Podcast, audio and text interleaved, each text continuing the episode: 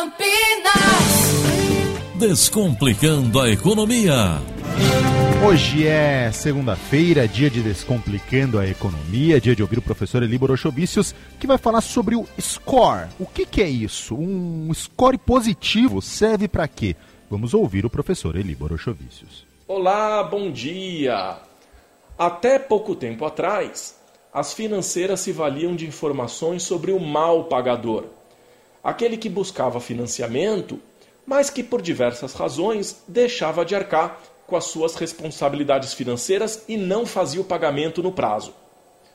Com a chegada do cadastro positivo, as empresas também têm acesso ao bom pagador.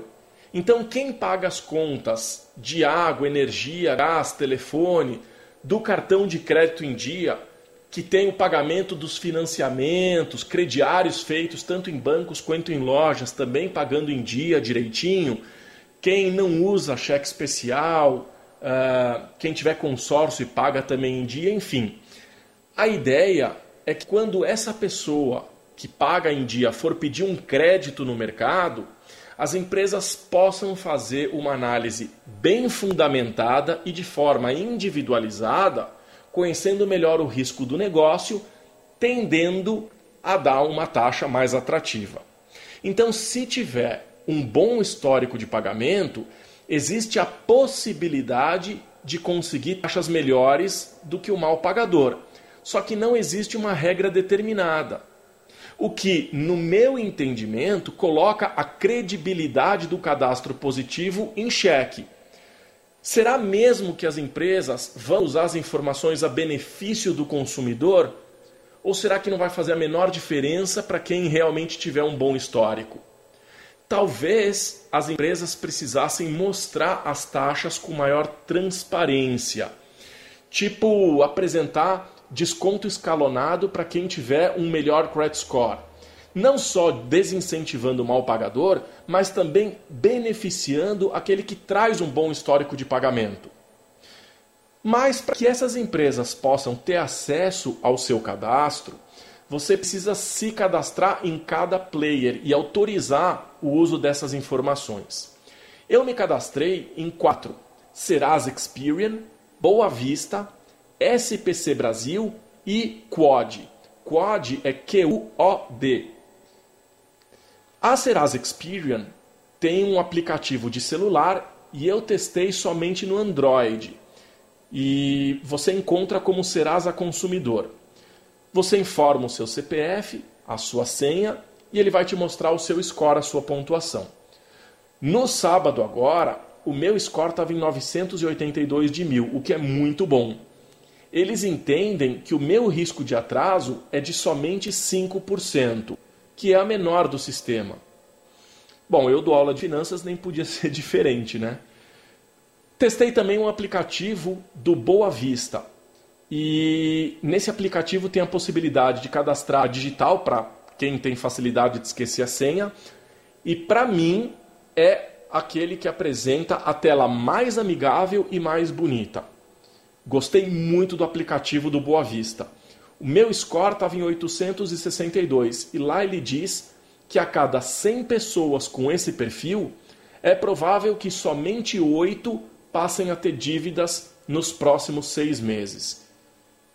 O aplicativo do SPC também permite o cadastramento de digital.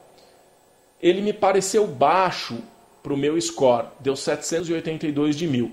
Não sei o motivo, porque eu não tenho contas em atraso, paga tudo sempre em dia. De qualquer forma, ele considera lá três faixas: vermelha de 0 a 345, a amarela vai até 575 e a partir daí entra no verde. Como o meu estava em 782, ele diz que é verde.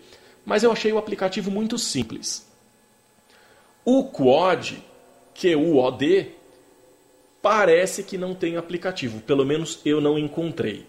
Essa é a plataforma usada pelos bancos Bradesco, Caixa, Itaú, Santander e Banco do Brasil.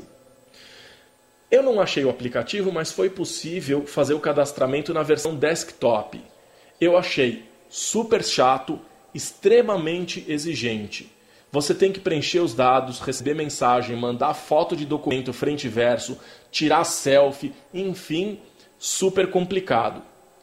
E aí depois você recebe um e-mail, cadastra a senha, é mega complicado. E aí quando eu consegui entrar, quase tive uma crise, porque o meu score estava em 591 de mil.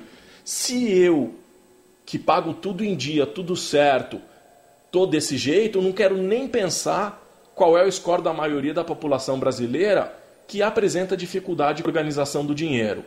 Então, uh, dos quatro que eu testei, Serasa Experian, Boa Vista e SPC, tranquilo, disponibiliza aplicativo, tem também no, na internet, no, no website, no desktop, tudo direitinho. O Quad eu achei horroroso, péssimo.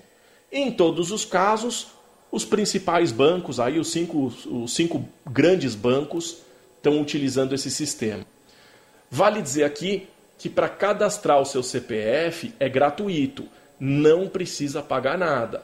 Mas se você quiser usar o sistema para fazer consulta de outros CPFs, aí para cada empresa você vai pagar um plano diferente, tem preços diferentes. Honestamente, eu não sei até onde vale a pena fazer esses cadastros. Eu não senti absolutamente nenhuma grande vantagem em disponibilizar os meus dados. Mas, quem sabe aí futuramente. Desejo uma ótima semana e até o próximo quadro.